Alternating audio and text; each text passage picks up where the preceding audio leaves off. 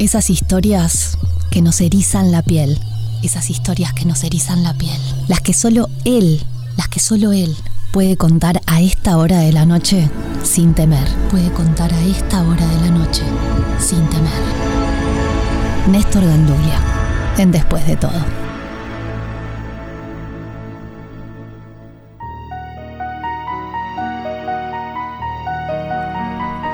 Suena esa música, es lunes, sabiendo que es lunes y que con esta música y esta presentación nos toca una historia de esas que, por más que la conocieras, escucharla en su voz pasaría a, poder ponerla en categoría de una nueva historia en tu vida.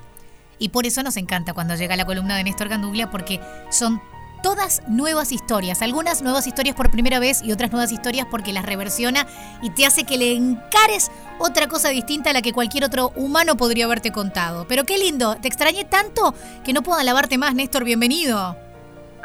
Hola, corazón. Pero es la verdad, verdad que yo es también verdad. extrañé muchísimo estas charlas nuestras. Y bueno, este, contaba recién que, eh, bueno, acá estoy luchando contra la gripe.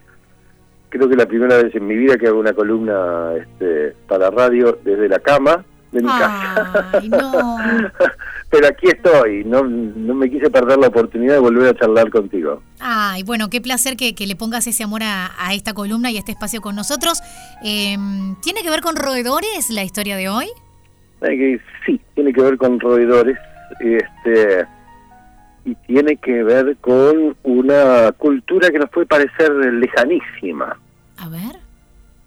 Resulta que en un poblado de la provincia de Rajasthan, en la India, un poblado que se llama Desnoque, eh, que está ahí en la orilla misma del desierto de la India, hay un centro ceremonial bastante importante que recibe a, literalmente eh, a millones de devotos por todos los años Mm. y que se conoce con el nombre de Karni Mata. Se construyó hace más de 600 años, fíjate vos, en honor a una encarnación de la diosa Durga, que es la madre del universo para los hinduistas, un espíritu femenino poderosísimo que representa en realidad la victoria sobre el mal. Tiene el edificio es imponente, tiene un frente de mármol perfectamente blanco a pesar de los seis siglos de historia y unas puertas enormes de plata pura. Y cuando la gente pasa por allí, después de sacarse los zapatos y las medias y hacer eh, cuidadosos rituales de saludo que te enseñan ahí, ahí mismo, si no los conoces, podés entrar y entonces te encontrás de frente con miles y miles de ratas. Mm. No es que sea un descuido de higiene, lo que pasa es que los hinduistas hacen culto de adoración a las ratas. Mira, bicho Sí, feo, pero bueno, está bien. Pues eso depende desde dónde lo mires y ese es el motivo por el que estamos conversando de esto en este momento. Resulta que millones de personas, esto es, es mucho más de lo que vos te imaginas, millones de personas llegan todos los años hasta Carnimata con la ilusión, literalmente, de poder besar a las ratas, de poder compartir el espacio, comer con las decenas de miles de ratas que viven allí en el templo. De hecho, se considera hermoso que tu comida haya sido salivada por las ratas. Y entre los rituales más recurrentes, te lo describo para que vayas practicando si tenés pensado ir por ahí, entre los rituales más comunes está el de bañar a las ratas con una ternura exquisita Ah, y después tomarse el agua. ¿Qué? Sí, tal cual, tal cual. Pero, pero no, no estaban bañadas cuando la- esa agüita las tocó. Exacto. Y, y lo de las Pero- enfermedades y todo lo que se transmite a través de los Ah, no ahora vamos a hablar de eso, pero bueno, este, estas personas admiran a las ratas como perfectas de alma y de corazón, y muchos, muchas, sueñan con reencarnar en ratas después de su muerte. Mira. Resulta que Carni Mata eh, fue en realidad una mujer erudita, una vida fascinante, que nació en el siglo XIV. Vivió una vida de asceta, de- dedicada a la meditación y a la espiritualidad, hasta que finalmente desapareció misteriosamente, dicen que cuando ya había cumplido los 151 años. Eh, cuando apenas tenía seis años de edad, sanó al padre de una picadura de serpiente mortal y eso empezó a hacerla famosa. Pero la leyenda cuenta que se conmovió profundamente con el dolor que cantaba un trovador por la muerte de su hijo, un chiquilín que se ahogó mientras trataba de tomar agua de un pozo muy profundo. Así que Karnimata, echando mano a su condición de encarnación de una diosa de Durga, le pidió a Yama, que es el espíritu de la muerte para los hinduistas, que le devolviera la vida al niño, al hijo del trovador. Resulta que Yama se negó. Así que Karnimata, fíjate vos, dispuso que todos los trovadores que murieran debían reencarnar inmediatamente en ratas, para quitarle a Yama como castigo el acceso a todas esas almas más sensibles que las comunes. Así que fíjate vos, para todas esas millones y millones de personas, las ratas son almas de músicos.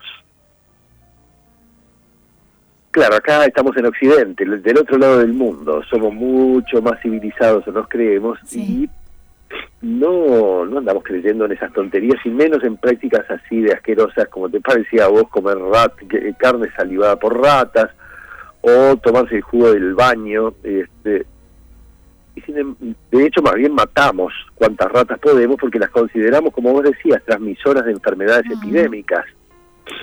Sin más lejos se le atribuye a las ratas la culpa por la peste del tifus que terminó con la mitad de los europeos en el siglo XIV. Y también se culpó este, sistemáticamente a las ratas de muchas otras eh, epidemias posteriores, la más sonada fue la de rabia que atacó siglos después y que quedó cientos de miles de personas de Europa. Pero lo curioso es que en más del 90% de los casos, esas epidemias no son transmitidas por las ratas, sino por los perros. Mm, y en realidad los acompañantes, exacto, ahí va llegando. Y los acompañantes eternos de los perros que son las pulgas. Claro. Eh, en realidad los principales transmisores del tifus, la rabia y muchas otras enfermedades epidémicas son las son las pulgas y este y que, a menudo viajan, digamos, en el cuerpo de los... De esos amigos de cuatro patas que mucha gente los mete dentro de la cama, duerme con ellos, eh, les, da del mismo tenedor o cubierto con el que comen ellos, o sea que ahí la saliva también estaría. Digo, para tratar de generar paralelismo con lo que recién me daba shock de la rata, ¿no? Exacto, veo que vas este, siguiendo muy bien, digamos, el, el razonamiento. Claro. La superstición, en realidad, que es literalmente superstición que culpó a las ratas por siglos eh, de las enfermedades epidémicas todavía persiste. Lo tenemos todos de alguna manera incorporado. Y la verdad es que colaboraron varias generaciones de médicos también para, este, para creernos eso. Así que me parece que tendríamos que agradecerle a los devotos de carne y mata, porque ellos nos brindan la esperanza de liberarnos de al menos uno de nuestros innumerables prejuicios, en este caso en torno a las ratas en el cultísimo occidente donde vivimos nosotros, permitimos con toda naturalidad que nuestros hijos jueguen con los perros, que se besen mutuamente, que compartan su comida con ellos, con la misma mano que se llevan su propio alimento a la boca. y cubiertos, cubiertos. Hay gente que les da la cuchara para chupetear y están comiendo ellos. claro, exacto, y después siguen comiendo, y no hay problema, digamos. Sí. Y este, aún cuando ya hace muchísimo que sabemos que los perros son transmisores de aquellas enfermedades y de otras todavía vistas. Entonces, la pregunta que te dejo colgando en el aire es, ¿quiénes son los supersticiosos que hacen cosas asquerosas en virtud de su creencia? Me dejaste culposa, pero bueno, está bien, me sirvió para abrir la cabeza. No quiere decir que si veo un roedor salir de algún contenedor de basura lo voy a ver con amor, ni voy a pensar para nada, pero es un poco eh, tratar de ponerse en el... Este, la, cabeza de cultural de otros, justamente para poder zafar de los prejuicios de nuestro marco cultural. Tienes razón, tienes razón. Y este, ese, es el, ese es el sentido de todo esto. Amaremos, a, la, amaremos a las ratas, buscaremos tenerle cariño y a otros animalillos, prometo. Claro, a mí, me hace gracia los, este, eh, las personas que dicen yo amo los animales, pero ver un ratón, por ejemplo, lo revientan a palazos o yo qué sé. Este, bueno, capaz que es miedo. ¿Cómo? capaz, que es miedo. Ahora me Pero traes el miedo una... muchas veces tiene que ver justamente con las creencias, Sí. digamos, ¿no? Es decir, con las- y las creencias nos afectan al mundo entero y a nosotros este, occidentales, mucho más que a otras culturas, porque los occidentales encima nos creemos la cultura superior. ¿eh? Claro. Este, ahora me este- falta que me traigas alguna con arañas, que es otro bicharraco que no me gusta mucho, y Bueno, ya estoy redonda. no hay problema, no hay problema.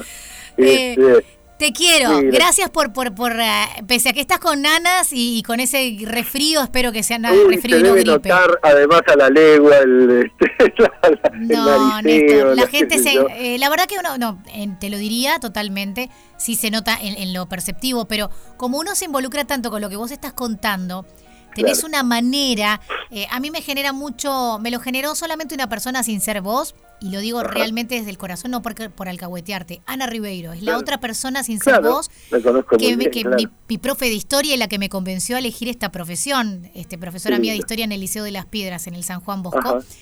Este, Bueno. tienen esa cosa de que yo me hay un momento en que me olvido, por ejemplo, que estoy al aire, de mirar el reloj, de cuánto tiempo llevamos. Nada, porque me tiene una manera de contar, un tono de voz, una locución al hacerlo, que yo quedo embobecida con las historias. Pese a que me estés hablando de una rata como bicho raro, este, quedo como embalada y después termina la columna y yo quedo enganchada. O sea que realmente a mí no soy objetiva. Podrás tener voz de refrío, pero a mí me enganchó tanto el cómo contás la historia que con la voz más gangosa o menos gangosa me, me enganchaste igual.